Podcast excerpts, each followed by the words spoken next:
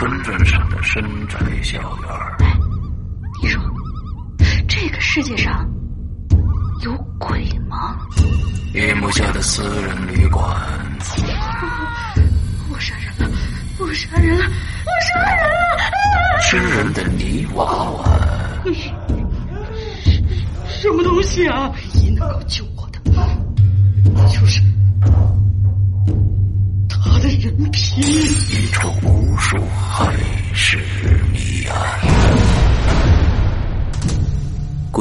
天为你带来蒋家小院，作者清水衙门，由龙鳞播讲。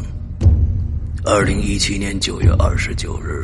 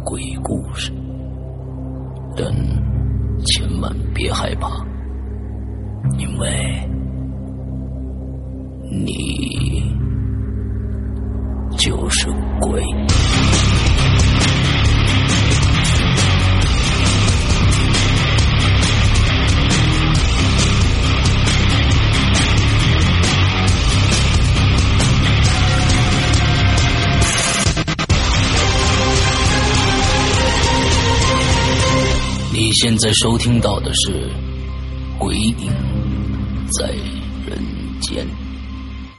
各位听众，大家好，欢迎收听《鬼影在人间》啊！我们今天请到的嘉宾呢，是一位大家的老朋友了，小西。呃，我们先请小西跟大家打一个招呼。呃，鬼影的听众们，大家好，我是小西，好久不见。啊，上一次离现在差不多有半年的时间了吧？上一次做节目。对对对，这个。空档一空就是半年多，确实挺久的。嗯，但是我相信大家应该不会忘了我。对对对对，绝对不会忘了你，因为上一次呢，给大家留了一个非常大的一个坑啊！大家有很多人也在跟我问我说：“哎呦，小西怎么样了？没事儿吧？或者怎么着的？”呃，不管今天的我们的故事内容是否延续上一次啊，首先呢，我觉得还是应该给大家你介绍一下，呃，之后的一个不管是结局也好，或者怎样啊，嗯。嗯，是因为这段时间确实就是经过上一期之后，包括现在这段间隔期间，好多鬼友也是挺关心我的，也一直询问我这件事情。嗯，上一次给大家讲了这个故事，留了一个大坑。嗯，我也有看那个大家的关注点或者一些评论，我觉得大家好像还是对于就是这种事件怎么说呢？抱着怀疑的态度可能会多一点，嗯，所以这个结尾其实说，呃，过程给大家讲了，呃，精彩也好，怀疑度也好，但是这个结尾我还是打算给大家嗯说明一下，就不打算那么太详细的去讲，嗯，因为也 结局其实呃也没什么好说的，但是因为你还活着嘛，嗯，呃，其实。嗯，说好嘛也不算太好，因为自从上次那件事情之后，我不知道是不是有连带关系，我母亲就一直在生病，生病了半年左右，一直到现在也没好，就是持续的失眠，也可能跟刚您关系。我本人也是确实有受到了一些影响，嗯，怎么说呢？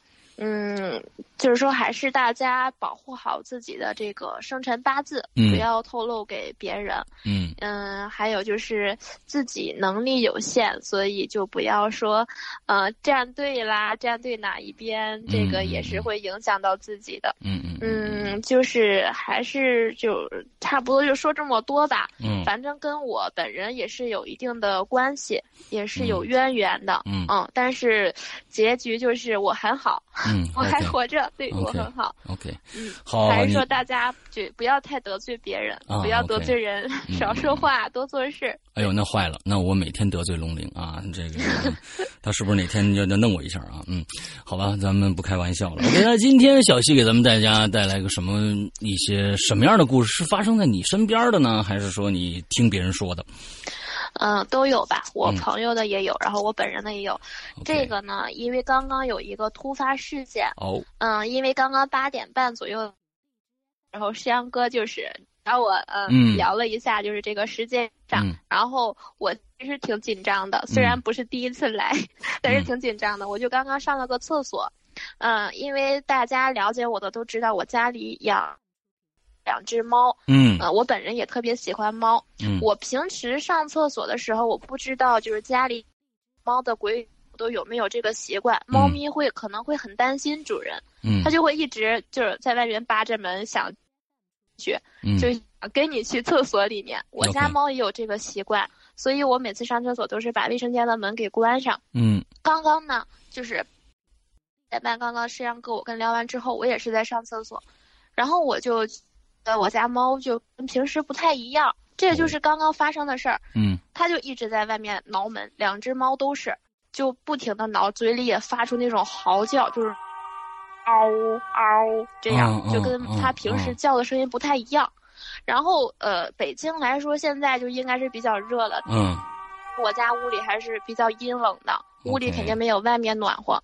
然后，就我刚刚上厕所的时候，我就觉得就突然间一抖，然后整个背都是发凉了一下，汗毛嗯就耸立了一下。嗯这个时候我就知道可能是不太好，然后觉得有人就是在我头顶上方，我因为我是坐着的，我就觉得在我这个后脖后脖脊梁骨在那吹气，就是诶，这样哈了一下。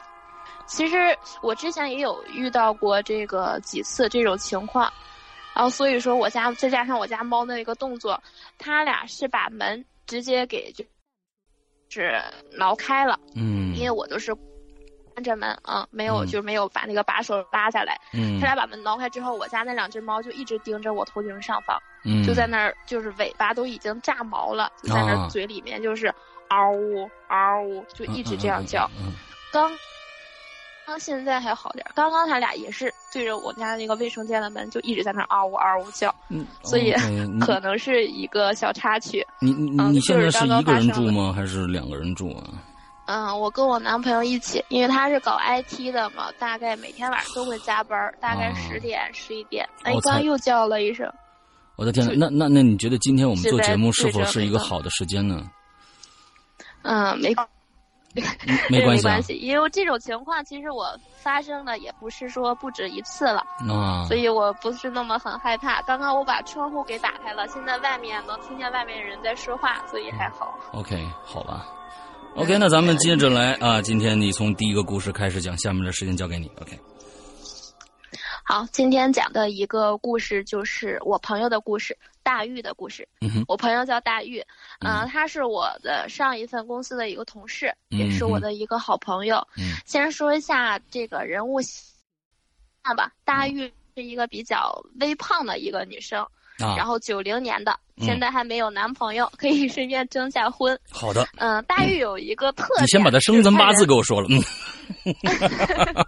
啊 这个我还真不知道，我就知道他是九零的，属马的。嗯嗯大玉的特点是什么呢？她呃，其实长得挺娜丽莎的，我个人觉得，就挺什么就是一个特别像蒙娜丽莎。啊？古典美啊对，就是那个、呃、出名的女人。啊她，但是她怎么着呢？她有一个眼睛双眼皮特明显，另一个眼睛双眼皮不太明显。，OK，所以呢，从我认识他第一天就是到现在，他都是不太明显的那只眼睛一直贴着一个双眼皮贴，就让他保持两个眼睛大小都是保持平衡的。哦，他呢，就是嗯，好，在北京属于北漂吧，自己嗯。也是租了一个小公寓，但是他那个公寓是离我上一家公司很近的，环境是特别差、特别不好的，嗯。水龙头、热水器总是那个放不出热水，找了好几次房东也没用，有的时候就洗着澡，洗了一半儿。就突然间没水了。OK，然后呃，就十多平的一呃小公寓，嗯家里就一个柜子、衣柜，然后一面镜子，就几乎什么都没有了。嗯嗯、关于大玉其实还是挺多故事的。嗯嗯，这个第一个故事还是说冬天左右的时候，过年期间，大概就十一月份吧。呃，他就是那会儿我我俩还是在上一家公司，嗯我们聊起来之后，他说，呃，我这两天总是睡不好，我就看他眼特别重，我说怎么了？他说就是睡不好，加上我们这隔音不太好，感觉有人在吵，每天晚上都感觉有人在窃窃私语，在那种低声说话，还不是那种特别大声的，就是那种呃，就像衣服在你耳边那种窃窃私语，就这种声音很让人烦躁。其次，他就觉得，你只是感觉到烦躁而已，对不对呃，对，这是他，这是他的感觉。嗯嗯，然后那个他说，就觉得这个每天晚上就是老有人动他，嗯就像他就是睡刚一睡着的时候，就有人呃推了他一下呀，或者捏了他一下呀，就总觉得有人动他。她是独身，她是单身，自己一个小女孩住一个公寓。我听他这么聊，就是挺可怕的，因为那个时候我还是怎么说呢，跟那个就之前上一个故事讲过，我有一个师傅嘛，嗯我还是跟那个有联系的。嗯然后我说，那那个这种情况应该可能就是那段时间就是有点风吹草动，我都会往灵异事件往嗯这上面引。嗯，我说，我觉得你家里可能不太干净。啊我说那么哪天我去看一下吧，我看一下你家里就有什么问题。嗯然后，呃，周天儿那天我记得特别清楚，那天是个周天，因为我们是单休，只有周天休息。哦我在家睡觉，他给我打电话，呃，就说我昨天晚上我睡觉的时候，我就觉得我这个被子里面有东西。我说你被子里面有东西，你家有老鼠啊？他说不是，不是我被窝里，就是被子里。啊，被子的夹层里，对，因为他那个买的时候冬被嘛，冬天的时候买那个冬被，他是在网上买的，当时是呃，他还推荐了我那个链接，特别便宜，嗯，几十块钱就能买到那个，当时他那是冬被，应该是八斤，特厚的，嗯。所以被子有点很大，再加上他的那个床单儿，就是可能跟被子不太不太配套，嗯，所以他每次睡觉的时候，他都会喜欢就是那个床单的被角、嗯跟被子抻一抻、拽一拽，让嗯它就是合适一点。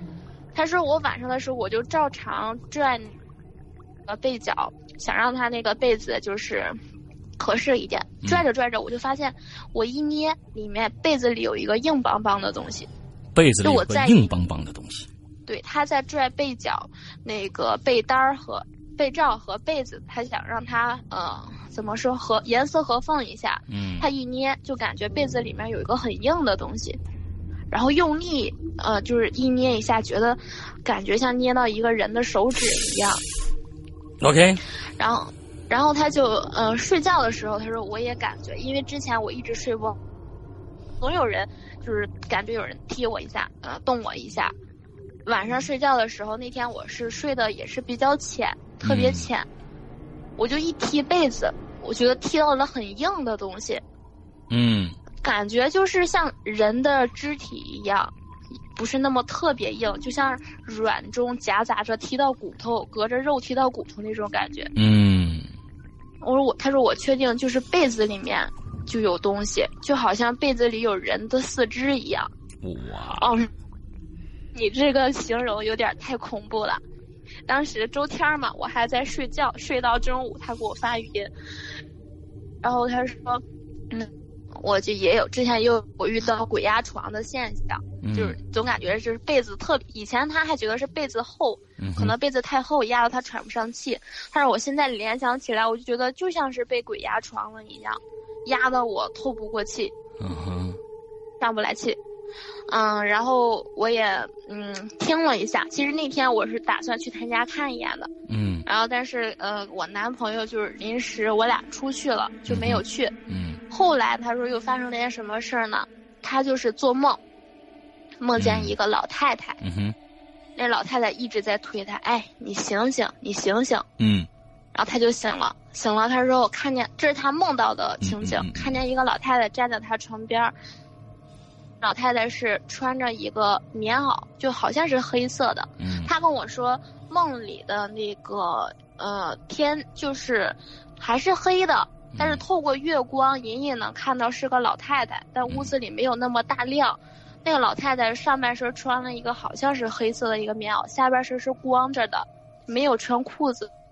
我这这个很光着腿 fashion 啊，这个嗯嗯，就是下半身是裸的，上半身穿着衣服。那个啊老太太就看他醒了，就呲着牙朝笑了。她说：“哎，你把裤子还我。”就是这样跟大鱼说：“你把裤子还我。”啊然后他一下子就吓醒了，就哦惊醒了。他就连续就总做到这种类似的梦。他说：“我老梦到一个老太太不穿裤子，就让我把裤子还她。嗯当时，哎，打趣嘛，跟他跟那个我说，那你就把你人家裤子还他呗，你没事穿人老太太裤子干嘛？嗯嗯，嗯，最后这个事儿是怎么解决的呢？嗯，他那个把被子拆了，把哦被子拆了之后，他那个洗被单儿的时候，他就觉得是这个被子问题。嗯呃，这个被子呢，之前也说了，他是在淘宝上买的，淘宝上买了一个比较便宜的，嗯呃，也比较厚的一个被子。嗯就外面他看了一下，外面都是那种白花花的棉花，但嗯里面就感觉不是那么新，就感觉棉花里面肯定掺杂了一些其他的一些东西。嗯然后我当时也是觉得，我说你是不是这个被子有问题？嗯因为你做着这个梦，包括你跟我说的这些事件，都都觉得这是你被子有问题。我当时还有个脑，我说会不会这是一个无商家，就是找的那种黑心棉，这个棉花的途径不知道哪来的，说不定嗯。就是这个老的裤子棉裤弄来的，哦你把人家裤子给盖在身上了，所以人家鬼压床压你，一直想找你，可能嗯是这个原因。OK 后来他就那个咨询了一下这个客服，但是发现这个这家店铺已经关闭了。哦当时就买的很便宜，好像才三十多块钱，还能好评返现，就买了一个冬被八斤 八斤重的一个被子，嗯结 OK 结果就出现了这种事件。后来他就把这个被子给扔了，OK 扔了之后，其实我说我说我建议你是烧掉。找一个就是那个远点儿的地方，十字路口烧了，你再那个念念叨一些东西。但被子太大不好烧，再说北京这边儿也不让就是放明火什么的。后来被子就给扔了，扔了之后，其实老太太这个事件是过去了，嗯但是还没有结束。关于大玉还有好多事情，啊，这姑娘也是啊，也这也是啊该该表示祝贺呢，还是该表示同情呢啊？这事儿，嗯但是这个事情也都不算太严重。嗯呃，这个被子事件就告一段落，我就嗯想跟鬼友们说一下，不要就是贪小便宜吧，买一些来是啊，不明的东西你你当时要是嗯看着那么大一床被那么厚那么沉，完了之后三十块钱还显还返现的话，那这我觉得这是一定有问题的啊。嗯，重是那家店铺后来已经关闭了，就是联系嗯不到这个卖家到底是什么原因。对，这赶紧扔了吧啊！这赶紧扔了吧，要不然就是什么，是不是拿寿衣改的背面啊？这这这真真不知道啊。哼，呃，其实这个我们还真不确定是嗯到底是被子的原因，还是说就是他住的地方，啊还是什么地方有原因。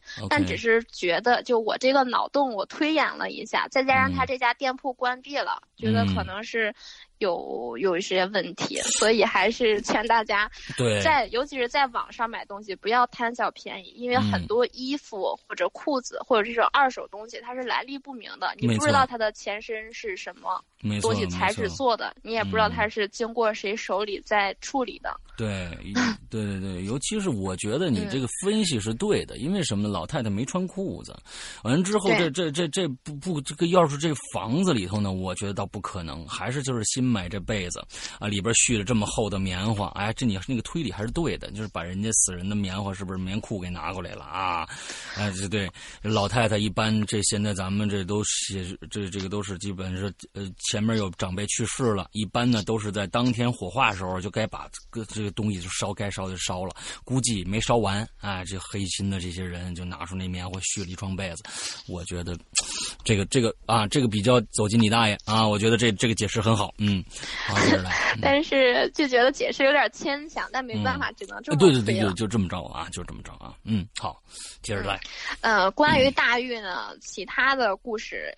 有很多，嗯，其实后来我是去过大玉他那个出租房的，嗯哼，呃，但是去之前呢，大玉那边在他在那个房子里还有过一件事件，嗯嗯，这个其实呃就是怎么说呢，比较偏大家不能接受的一面，就是关于灵体。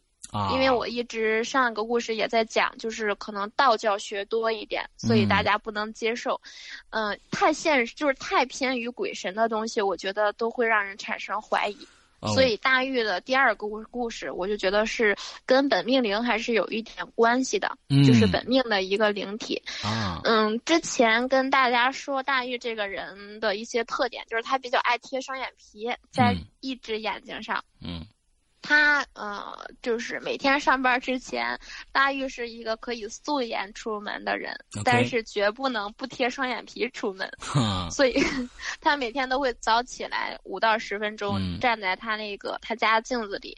嗯，刚跟大家说了一下那个屋子的情况，就是说那个屋子里最重要的、最主要的一个家具就是一个大柜子，特别大的一个大柜子。然后其次，屋子里面有一个粘。有一有一个什么东西？一种半全身镜，粘镜，就是粘在墙上的镜子。哦，OK。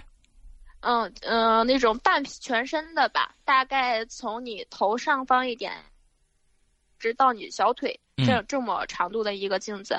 嗯，他就每天都站在那个镜子那儿贴双眼皮。嗯，他跟我说，就有一天他贴着贴着，他一就一眨眼，眨眼就发现镜子里面的那个他自己。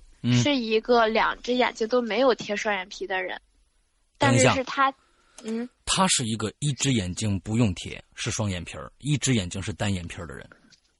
嗯，其实也没那么单，就是双的不太明显，他就会在他另一只眼睛上贴上双眼皮贴，他就会在照镜子眨眨眼去那个看一下两只眼睛的这个呃大小，让他矫正一下。但是他那天有一天他在贴的时候，那天是白天，不是晚上，是他上班之前。这个这个桥段不是发生在晚上，他在照常贴完双眼皮之后，对着镜子眨了眨眼，然后他就猛然发现，镜子里的那个自己是两眼睛没有贴双眼皮的，但是他是在贴完双眼皮之后是对着镜子眨眼去矫正的。OK，所以镜子里的那个他跟他自己是有一点出入的，就是这在这个双眼皮贴上。OK，所以他就愣神了一样，恍惚了一下。他再一眨眼，就发现是正常的现象。嗯，但是他心里还是有点慌。然后他上班，上班之后晚上回去，他又给我打电话。其实我跟大玉的交流就像情侣一样，嗯，每天这个 QQ 聊天必须保持在通话三个小时以上。哇，这个不是假的，这是真的，就没事都会聊一下。他晚上跟我说，就说那个。嗯，他说我叫我一个外号叫幺幺，幺幺。我微信对微信名字是涛幺幺，一直叫我幺幺。他说幺幺不行，你快来我家。那会儿下班了，到家应该八点多了。我说怎么了？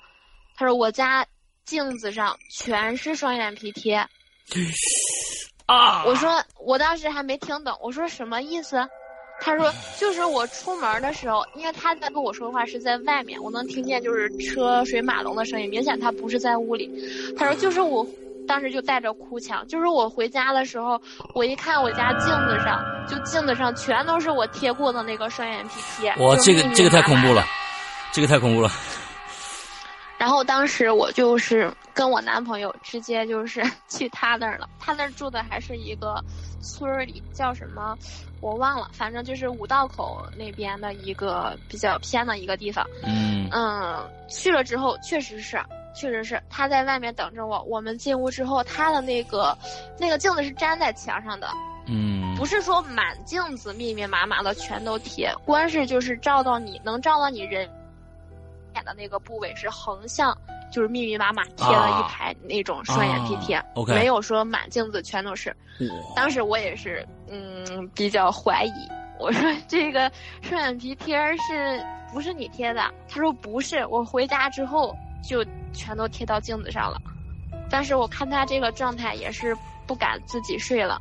嗯，后来我就那个叫我男朋友回去了，我就当晚陪着他，陪他了一晚上之后，我也不能总陪他呀。嗯后来他就上第二天，我俩一起上班的时候，他就跟我路上聊，他说我就觉得我家里可不对劲儿了。嗯其实当时我去的时候，我就发现他家里确实不对劲儿，因为据那个风水学来讲，他家里是镜子是对着床的，啊，就那叫他那太不好了。个在，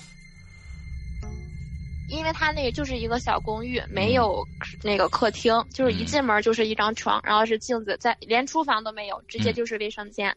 嗯，镜子直接对着床是绝对不好的，因为风水学来说，镜子的作用就是反煞的，嗯。它会反煞气。对，它白天的时候它会吸一些东西，晚上的时候它也会吸一些东西，吸一些就是阴邪之气。如果镜子对着床的话，它直接就会把这些煞气吸到，它折射到你的呃户主的一个体内。嗯其次，它的这个床头是在那个横梁上的，嗯他家那个怎么说呢？嗯，棚顶上有一块凸多出来的一个横梁 OK 就对着他这个床头。哎呦，这也是一个大忌，因为床头横梁的话，就是横梁压顶，这肯定是是对人的一些运气或身体都是不好的。是的。当时我就建议他换搬家，再一个来说，他那儿交通确实不太方便，嗯也不安全。一个小女孩住那么偏的地方，还是考虑到就是租金的问题吧，嗯他就一直住在那儿。陪了他一晚上之后，他就跟我聊说，嗯、出了这件事儿之后，其实还有别的事儿。就我在扫地的时候，我就会发现我们家里就会多出一些东西。扫地的时候会多出一些东西他扫出来的东西是吧？对，就扫出来的东西。门是呃，进门之后摆了一个鞋架，然后就对着床头。鞋架扫的时候，我会在鞋架底下扫出一堆，嗯、就是像一些，嗯，怎么说呢，胶体的一些娃娃的一嗯些，嗯，就大家小时候可能玩过那种塑料。那嗯种塑料做的硬塑料做的娃娃，给娃娃套上一些塑料做的小鞋啦，或者小拎包啦，就那种东西。他说他会扫出一些，就是小时候玩娃娃那种穿的那种塑料鞋，就在那个嗯他家那个呃鞋架底下。但是他搬家之前搬到这儿的时候，是肯定把屋子彻底大扫除一遍的。嗯，这些东西都是他没有的，就本身他都快三十了，但是家里也没有这种塑料娃娃。嗯就会像这种类似于小娃娃的鞋啦，或者说那个一块小石头啦，嗯就就是类似这种家里就是就是他家不属于他们家的东西都会被他发现出来。OK 最重要的是什么呢？他有一次，嗯，因为去冬天嘛，嗯他在换季的时候，那会儿是我看一下，他是呃，天气也没有那么冷了，他想把他春天穿的衣服和冬天穿的看一下，嗯把冬天穿的衣服放到皮箱里，然后把嗯秋天穿的放到柜子里。嗯收拾衣服的时候就发现多了一件衣服，这衣服嗯不是他的，OK 也不是，也不知道是谁的，但这绝对就是多出家屋子里的一件衣服，这就他很诧异，因为之前收拾房子的时候，肯定把那些上一个任房主留下的东西。能用得着的、用不着的，都是给他打包处理掉的。这但这件是多出来的衣服不知道怎么来的，这是一件衣服还是一条裤子 一件衣服 不是裤子。？OK，要说裤子的话，我就我就我就我就那什么了，释然了。这衣服我就不行了。嗯，啊，来，当时我就说：“我说你这个是男的穿的还是女的穿的？”他说不知道。我说你男的穿的，女士的你还不知道？嗯他说我这个衣服好像既是男的穿的，也像女的穿的，反正就多出这么衣服。我说那衣服呢？他说让我扔了。我说你没烧吗？他说没有啊。那我哪敢烧啊？我就给扔了。家里多出呃东西来这个事件之后，其实还有一件事儿是让他彻底决定了搬家的，是这都不搬家，我天哪，这真真是这后面那事儿是什么事儿？嗯嗯，他其实大玉是一个无神论者，他从来不信这些东西。嗯，之前有跟大家讲，就是他家那个住宿环境特别差，就每次他家那个浴室的那个热水器洗着洗着洗一半儿就没水了，停水了。啊，对。很多次阿姨都跟我抱怨，说我都跟房东说了很多次了，也不给我修，净骗我，欺负我农村来的没用过热水器。好多次冬天本来就冷的，身上都打完浴花了，洗了澡一半没水了。嗯。有一天还是他那样洗着澡，没水了，很正常，因为这种现象出现过很多次。大玉也是那天，就是头发上都已经打完沫了，就便就直接就结束了。嗯，就冲着冲着没水了，没水之后他就是敲敲那个喷头，嗯，然后呢还是不管用，然后他就一直就是想让它出水嘛，就是晃晃呀、拍拍打打呀，这时候。就发生了一件特别恐怖的事情。我当时听他这个描，也是头皮一紧。他说停水之后，他在拍热水器的时候，那个手这手拿着喷头，另一只手在拍热水器，突然间就是呲一声，特别响的呲一声，很刺耳，就像。水龙头堵住了，突然间你一放闸，那种哗的一声，但还不是哗，因为它喷头是很密集的一些小点儿，就是呲的一声，喷出来的不是水。他那个手是，呃，拿着喷头在自己头上的，当然也不是血，因为这个桥段太老套了。喷出来的是什么呢？好多丝丝缕缕的粘在他的脸上，好多直接就喷到了地上，就是一绺绺头发。那种，嗯，黑色的，很黑很黑，黑的有点发乌发假的头发，呲的一声，就像那个喷头被堵住了，突然间就喷出一堆头发来，就直接有的粘着他，他就嗷的一。我以后还是不请你来了，太吓人了！你这故事，好家伙，嗯嗯，其实还行吧，还是西安哥比较比较捧场啊，来，嗯。嗯，然后他就是喷的，他说那个，当时我看了一下那个头发，他说特别像我的，像你的，啊像我的，因为什么？肯定不是头发的这个材质，因为每个人头发长得都一样。为什么说像我？也不是长短，因为喷的他跟我说不是那么很长，是因为我之前是黄色的头发。然后那个黄头发之后长出一半儿，上面黑的，下面黄的，我觉得很 low，我就给染黑了。啊，那女孩都知道，刚染的黑头发看着很假，就是很很愣。太黑了，对对，就不像那种自然黑，所以我就我就是这种就是特别愣的黑色。他说那个喷出来头发跟你头发一样，他说幺幺跟你头发特别像。就不像那种正常人的那种黑色，偏偏带点棕黑棕。他说是那种纯黑，看着特别假的黑，就像被染过的一样。嗯，我说那后来呢？他说头发让我扫了，扫了扔了。我说哇，你真的真是心大。嗯，经过这件事情之后，我们就是不在那家公司了，也是因不是说经这件事情影响了不在。嗯，家公司就我们辞离职了。离职之后，大玉回家了一段时间。他老家是河北衡水的。嗯嗯嗯，回家之后可能也是跟他家里人聊了一些事儿，但是这些都是他转述给我的后面的这些故事。他跟他妈说了，呃，他发生这些事儿之后，他老家他们村儿有一个老太太，还是比较会看的。比较会看这种事儿的，嗯，他妈就带他去这个老太太看，当然后面这些都是大玉的转述，嗯，是真是假的话，大家就可以 听个乐吧，就当，因为前面的话其实也都大多是他的转述。OK，那个他妈带他去那个老太太看的时候，那个老太太进屋就直接指着大玉骂，就说你这个畜生，你还敢到我这儿来，就可生气的，直接就边骂边抖。在那儿骂，大玉以为骂他呢。嗯。当时那个老太太就，虽然对着大玉说，但的是大玉胳膊这一块儿。嗯。嗯，腋下吧，腋下那个位置，然后眼睛朝的也是那儿。后来那个大玉他妈就是也是被吓着了。嗯。说那个我们家孩子这咋的了？他说你没看见吗？你没看见吗？嗯。他胳膊底下夹着个头呢。什么什么什么什么什么什么什么？他他他怎么着？他说你，嗯，他们老家话就是我学不上来，但意思就是说，跟他妈说，你没看见吗？就这妮儿，就就是这孩子那个胳膊底下夹着个头，啊，就是夹着个头呢。然后他妈当时就吓哭了，大玉也吓哭了。嗯，然后嗯，大概情景其实我就跟大家说一下吧，就是说大玉。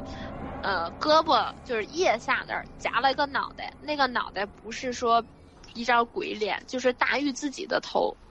他那张头眼睛上是没有贴双眼皮贴的两只眼睛，就属于跟大玉头一模一样，但是呃，跟大玉镜子里看到的是一样的，那只眼睛是没有贴双眼皮贴的。后来这个老太太嗯烧了个替身，大玉跟我说是嗯把大玉的生辰八字。要来了，这老太太扎了一个稻草人，嗯，扎了稻草人之后，就是把大玉的生辰八字，嗯，用一张红纸写完之后叠了个三角形，里面放了点米，白色的米，然后放到这个稻草人的这个胸的那个位置塞进去了，塞进去之后，就让大玉自己背着这个稻草人，就用红线绑在大玉的两个胳。就属于什么姿势呢？大玉手双手掐着腰，然后稻草人在他的背上，直接就是把稻草人两个胳膊插在大玉掐腰的那个三角形的那个空档里。嗯，就半夜十二点子时，一直走到他们家前面那个坟场附近，就一片乱坟岗附近一个小树林里，然后把这个稻草人就扔地上，再踹几脚。啊，然后就不用管他，等第二天正当午时的时候再把这个稻草人烧掉，啊，就谁也不能跟着，就大玉自己去。哦，这一段路的心路历程就不描述了，反正就是大玉自己背着这个稻草人去了之后，第二天这个老太太就把这稻草人烧了。他一说烧了之后，那个老太太把稻草人的这个，因为不有一个红布嘛，按理来说之后。草都着了，你一个布肯定也是着的。嗯哼。但那个红布一点都没被烧坏。OK。就是，嗯，反正就是红布一点没被烧坏。打开红布之后，上面写的大玉生辰八字一个字都没了，那个红布就变成了一个干净的布，就属于布没烧，字烧了。然后里面放的那点米，我也不知道是大米还是糯米，但应该是糯米。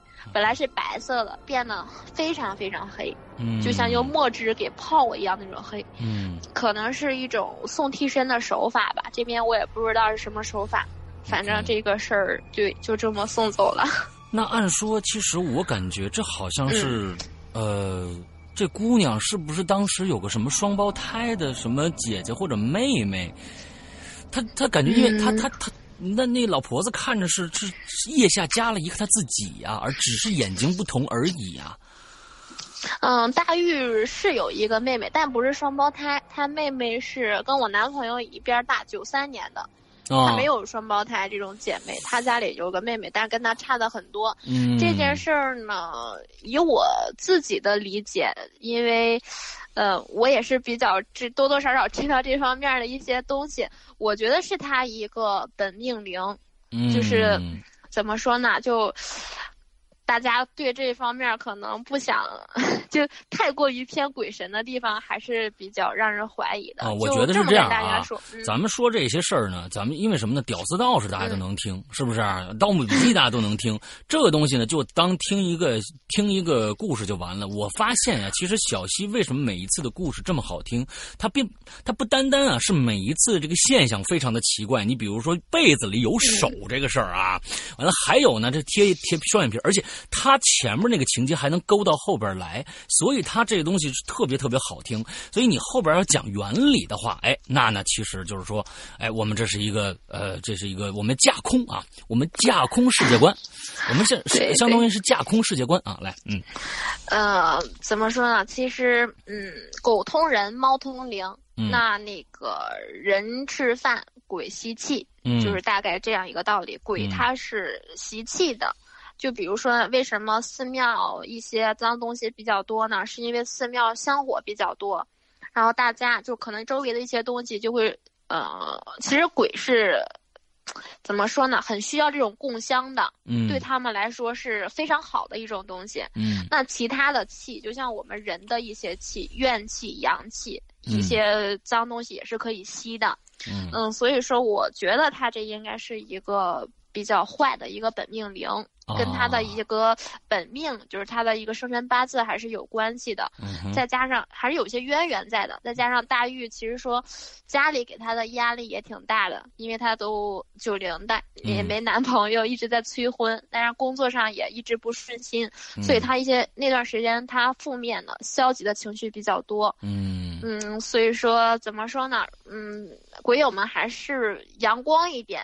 对，你跟他说呀，小西，呃，那个跟我同一名同同一年的啊，七七年的，还有没嫁出去的呢啊，这多的是，啊，别着急，嗯其实村里面他爸妈怎么说？他妹妹九三的孩子都上小学了，嗯大玉这个 村里人想法还是比较那个嗯不一样的。好吧，嗯，就是说不要太消极了，因为嗯你的一些消极的情绪是可以改变你的气场的，也可以改变你的磁场，也会引来一些不好的东西。嗯像我们所谓的自闭症也好，或者抑郁症也好，可能在外人眼里是自闭症，以至于他为什么自杀，走到自杀那一步，可能大多数原因是他自己已经操控不了他自己的思想了，就他必须要死才能解脱。嗯所以说，就不要太消极，不要太抑郁，这样你会吸引来一些不好的东西。为什么说，嗯、鬼上身的时候是专门上那些有病的人的身，嗯或者快死的，就是你意志力比较薄弱的人，就是钻这个空子。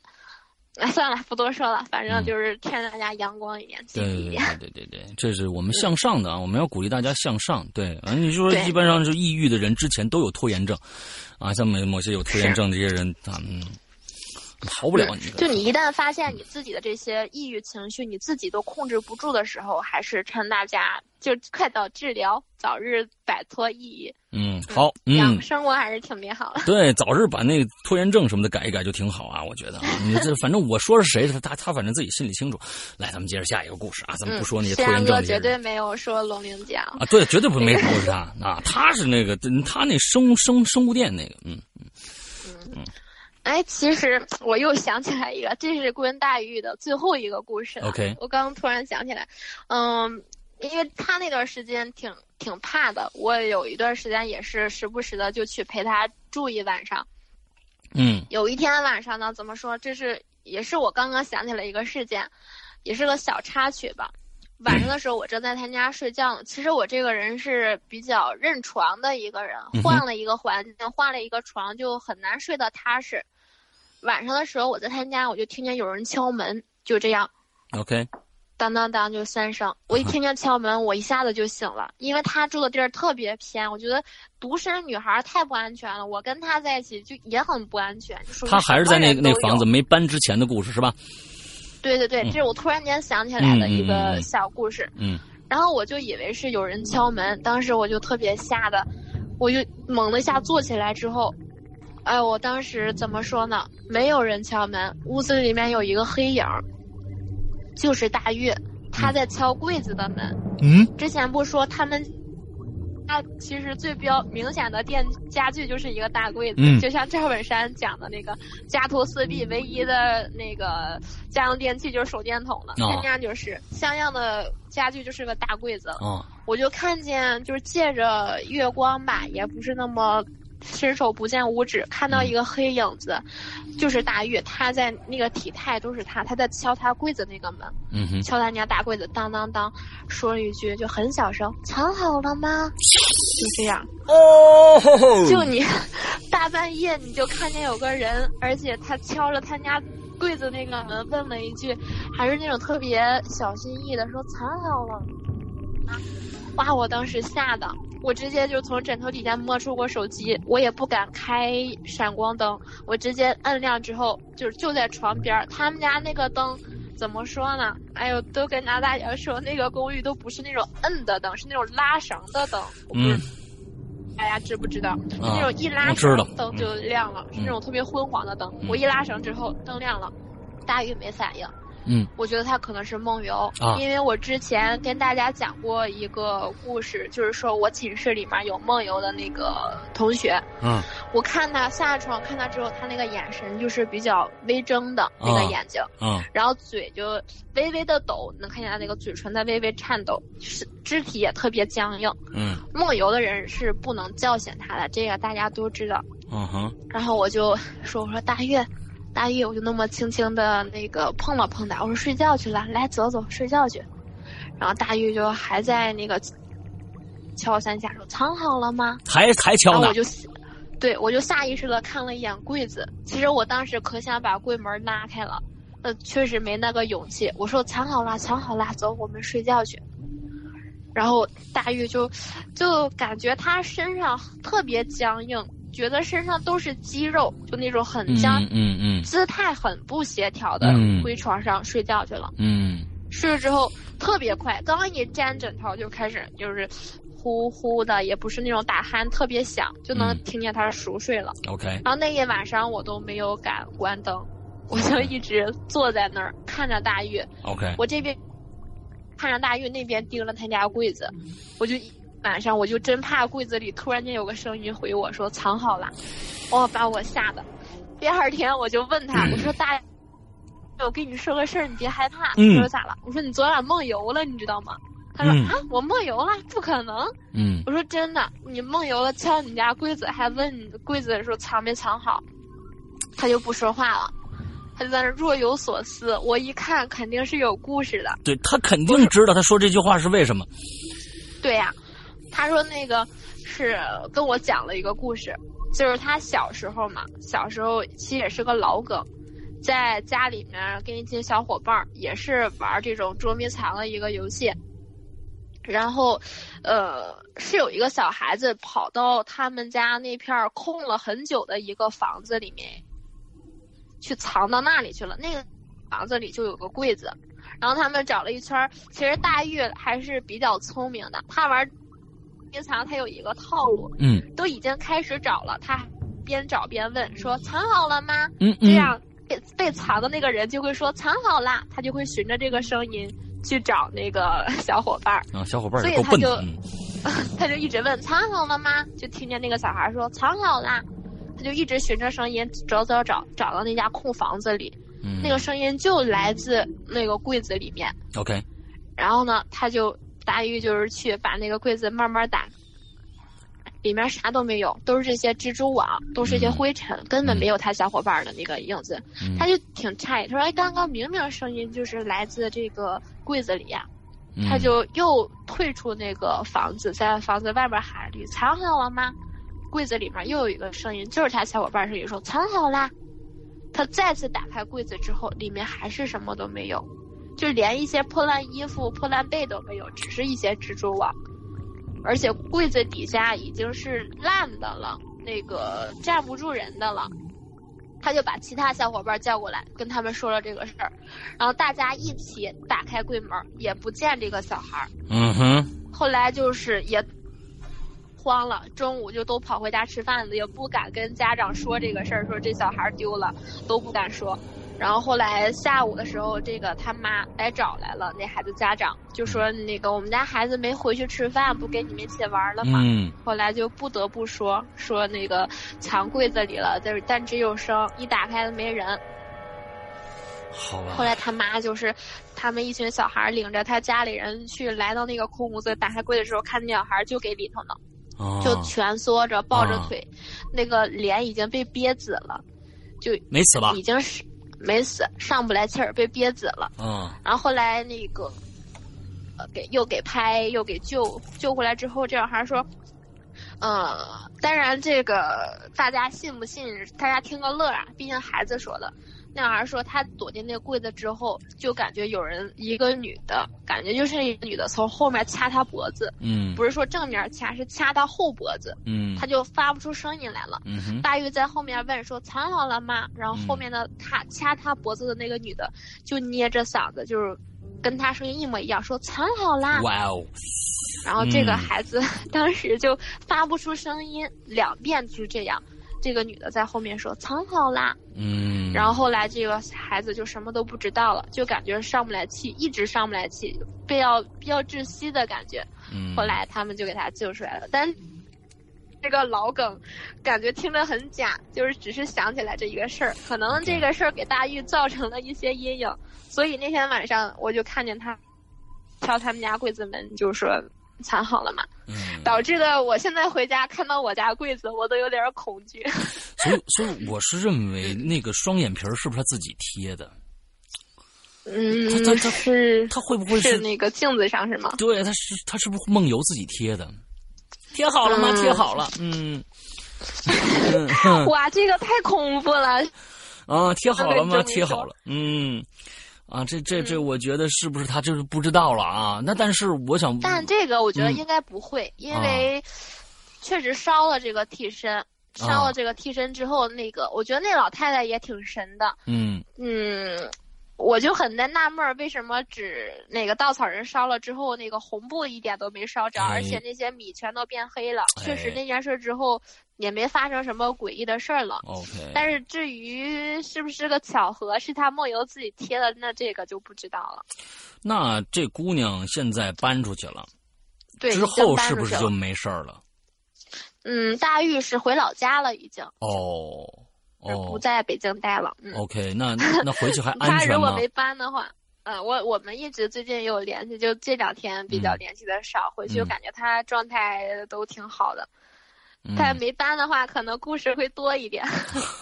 那那你太坏了，呃，那个咱们 OK，呃，咱们下面还有几个故事，按你的计划。嗯，下面的话就是几个小故事了，我应该把握在一个小时十分钟左右吧，这个时间。OK，嗯好，那我们够一期。我们上半期上半期完了啊，完了之后我们接着来下半期，好不好？哇，石阳哥下半期可能凑不上，因为我大概就能讲在二十多分钟左右吧。哦，这只有二十多分钟了是吧？嗯，那好吧，那那听众们又那什么了啊？我这儿还想多凑一期呢。嗯，那好吧，咱们接着往下讲吧。没事儿，有嗯有的是机会，下次的话我可以再来。啊，只要大家不烦我，我就嗯一直在。OK，好，咱们咱们接着来往下讲。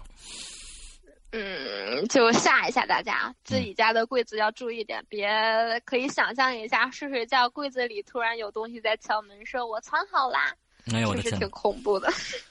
哎呀，嗯嗯，好，嗯好，好，嗯嗯，再讲一个比较神的一个故事吧，就是发生到我自己身上的，比较悬。嗯我家里呢有一个套娃，这个套娃是能套六次，，OK，就有一个小的，再套再套，一个能套嗯六次。嗯套娃的话，嗯，大家看没看过《灵魂摆渡》里面嗯那个日本娃娃？嗯嗯，长得跟那个类似，但是没有头发，因为套娃它是光秃秃的一个木头做的。嗯哼，嗯，我们家是两把钥匙的，我男朋友一把，然后我一把。嗯我的那把钥匙是带一个红色门禁，它是蓝色门禁。嗯我一般都把我的钥匙放在梳妆台上，就嗯固定的那个位置，除了我也没人动它。就有一天我下楼拿外卖的时候，我钥匙就找不到了。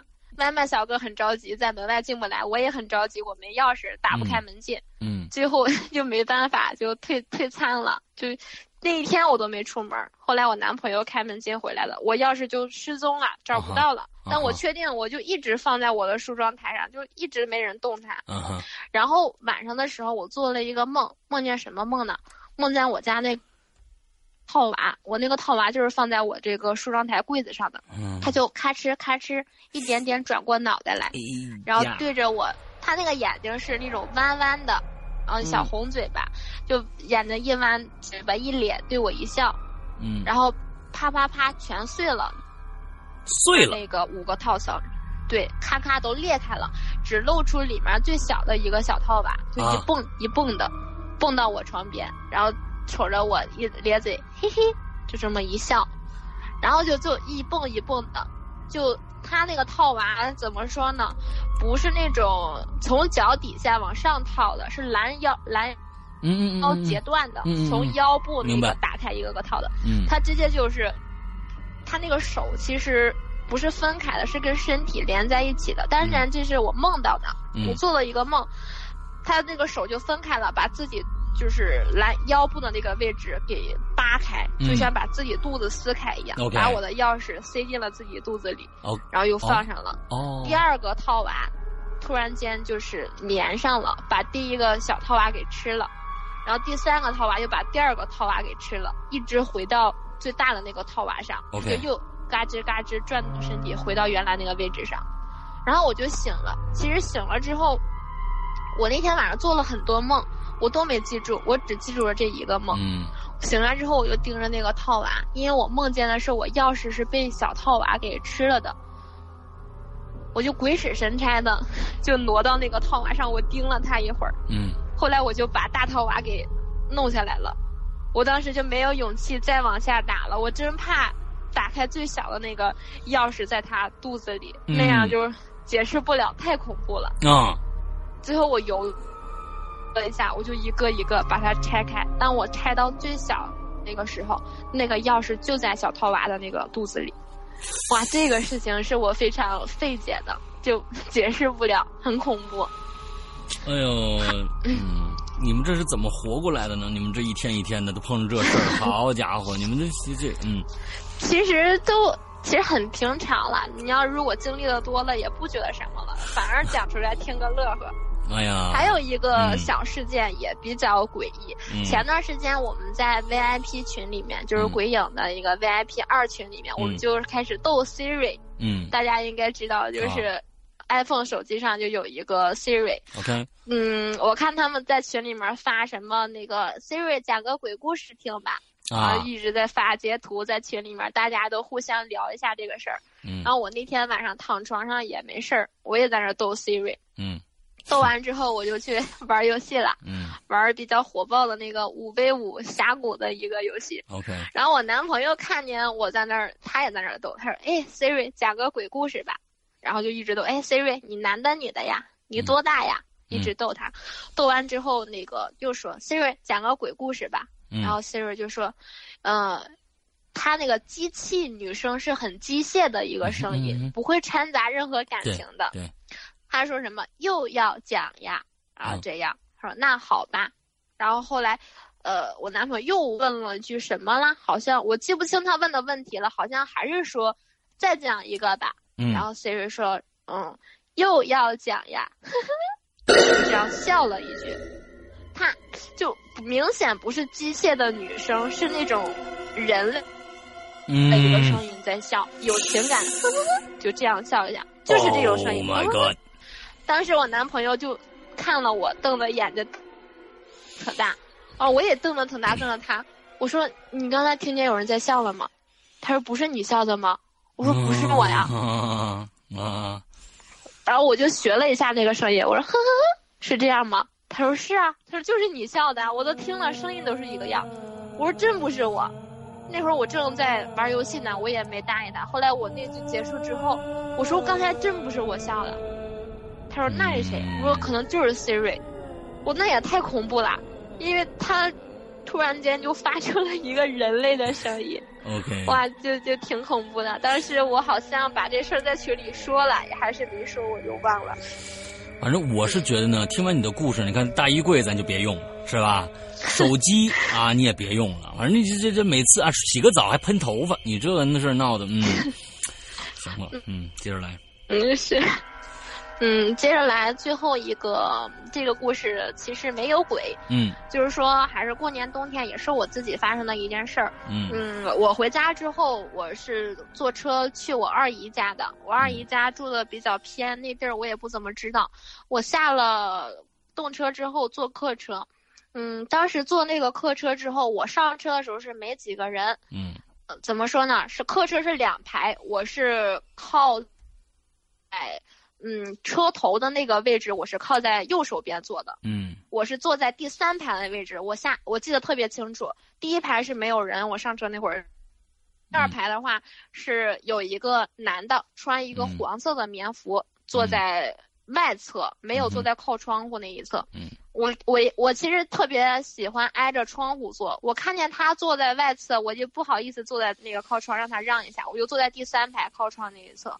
就不大一会儿上来一个男的，那男的一看见就是那种特别讨厌的爱撩妹的那种，啊上来他就问我，那会儿我还在抢五福呢，就支付宝有一个小鸡，春节那时候是吧？对，就回家那会儿喂小鸡吃什么抢鸡蛋、领鸡蛋、抢五福，我在点那个小鸡接球呢。那个男的就说：“哎，你这啥游戏啊？”我说：“支付宝啊。”他说：“你那是在哪下载的呀？”然后我也没搭理他，不大会儿他就问一遍。然后这趟车下来的都应该是直十七，就是说我那趟高铁车，都是北京那边的。你从，是从北京那边过来的吗？我就不想搭理他了，我就很讨厌这个人。后来我就不玩了，我就闭着眼睛靠着窗户在那儿假寐这样睡。假寐啊，这屌屌丝道士这，嗯嗯嗯，就是眯着眯着，真好像迷迷糊糊的睡了一段时间。我下火车那会儿已经五点多了，天还不算太黑。冬天那会儿再说东北五点来钟就挺黑的了。等我睁开眼睛都已经六点多了，黑透了。嗯。然后我旁边那个男的也是歪着头睡着了。然后就是很恐怖的一个情景，我睁开之后出现一个什么呢？我脑袋上有一个硕大的脑袋。什么什么？大家看没？就是我头顶有一个脑袋。大家看没看过《熔炉》一个韩国电影，讲的是一个关于性侵的一个真实事件改编的。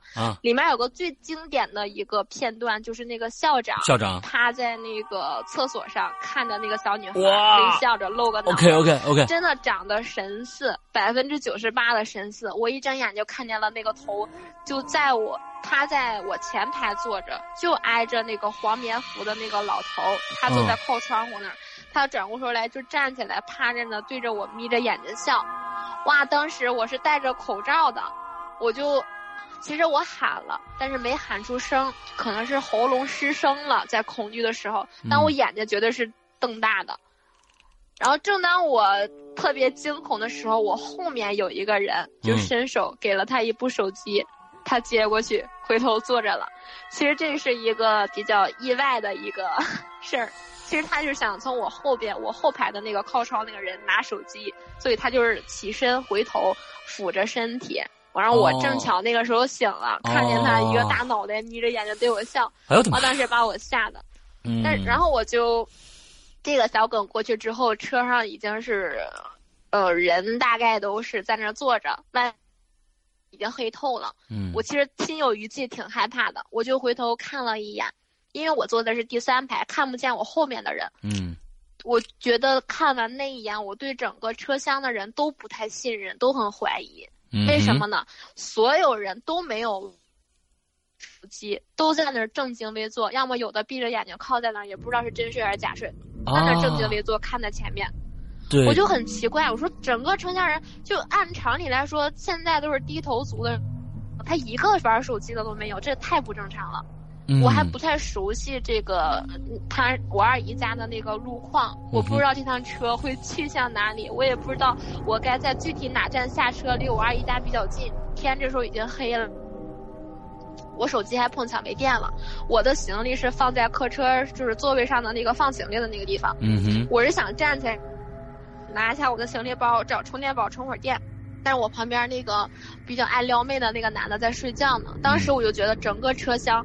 我就信任他了，其他人都不信任，可能还是对，就是怎么说，受迫害恐惧症吧。那段时间确实也是，嗯，那件事儿发在发生期间，我觉得车人都没有玩手机，我很不信任。后来正好我前面黄棉服的那个大叔，因为之前聊的，他斜着身子往前看了一眼，可能看一下到哪儿了，还有多久能到。这时候我就。呃，拽了他下衣服，我说：“哎，那个叔你好，你能帮我把那个我行李拿下来一下吗？我说我手机没电了，我充个电。”嗯，他说行，就站起来帮我拿行李。他站起来的时候，他双手是往上的，我就看见他黄棉服里面的那个衣袖都是破破烂烂的，很脏很旧。外面那个黄棉服是很崭新的，而且很大，明显不像他的衣服。嗯，跟他里面那些衣服，我也扫了一眼他的裤子和鞋，很不配套，觉得他是穿了一件别人的衣服，不是他自己的衣服。然后我就对这个男人也产生了，因为他一伸手帮我拿的时候，我就能看见他那个袖子里面那些衣服，跟他外面就完全不是一个干净的级别，也不是一个材质的级别，明显他穿的就是别人的衣服。我就觉得，我说这辆车到底要把我拉去哪儿？这个衣，这个咱的是不是杀人犯还是抢劫犯？我当时很恐惧，很恐慌。嗯。后来我充了电之后，我就开始给我二姨发信息，我说阿姨，我到哪站下车比较近呢？说你们下车来接我吧，我就害怕天太黑了。其实整个事件都是一个乌龙，说起来还是挺悲凉的。嗯嗯，直到我安全的整这个漫长的时间，我都在恐慌和惊恐中度过的。下车的时候，我发现这个黄棉服的这个男的其实不是一个所谓的坏人，我想象的。在我后排还有几个也是穿的这种黄色衣服的，他们可能是一个打工者，可能是个对农民工。或者发的是一个衣服，反正有两三个人穿的都是一样。然后为什么加上为什么他们都没有玩手机呢？我觉得可能我是在北京受熏陶受惯了，一上车也好，列车也好，地铁也好，所有人都在低头看手机。突然间我回到我家乡了一个小城市，每个人都不玩手机，反而让我觉得很奇怪。我觉得挺悲凉的一件事情，嗯，我觉得也挺乌龙的，对，是非常有教育意义的一个故事啊。我们的小溪最后拿这样的一个故事来作为结尾啊，我觉得非常的精彩啊。对，其实这件事情之后，我回家之后，我也警惕了自己，我都没有玩手机，很认真的在陪我妈、陪我家人去吃一个过年的一个团圆饭。所以大家以后在坐车也好。或者是回家陪家人朋友也好，少玩手机吧。嗯，安全或者为了我们感情亲情还在。OK，最后一个收尾。你看我们的节目就已经已经已经上呃这个上升到一个什么样的一个层面了，你知道吧？非常非常的棒。我们最后用这样的一个故事来收尾啊！这是一个我刚哎呀，我这里面我全是恐怖音乐，没有一条感人的音乐。啊，因为没有一条温暖的音乐，这个是非常失败的。以后就准备两条啊，配一下你这个。OK，中还是有温情在的。嗯，好的好的。哎呀，我发现每次小溪来都能给我们带来一些意想不到的故事，这个非常非常的棒。我是觉得这个小溪的这些故事呢，假如说真的能改成小说的话，我觉得也是应该是挺好听的。哎，不行了，没那个，我是一个很没耐心的人，也没脑洞，我估计我写不了小说。哦，你的脑洞已经非常大了啊。讲讲给大家听吧，听个乐呵吧。OK，今天非常感谢小小溪的再次造访啊！希望以后咱们还有机会接着来做咱们的故事。肯定的，只要有一个人喜欢听我的故事，我都会接下来讲给大家听。OK，OK，太好了。那么今天感谢小溪，今天的节目到这结束，祝大家这一周快乐开心，拜拜。拜拜。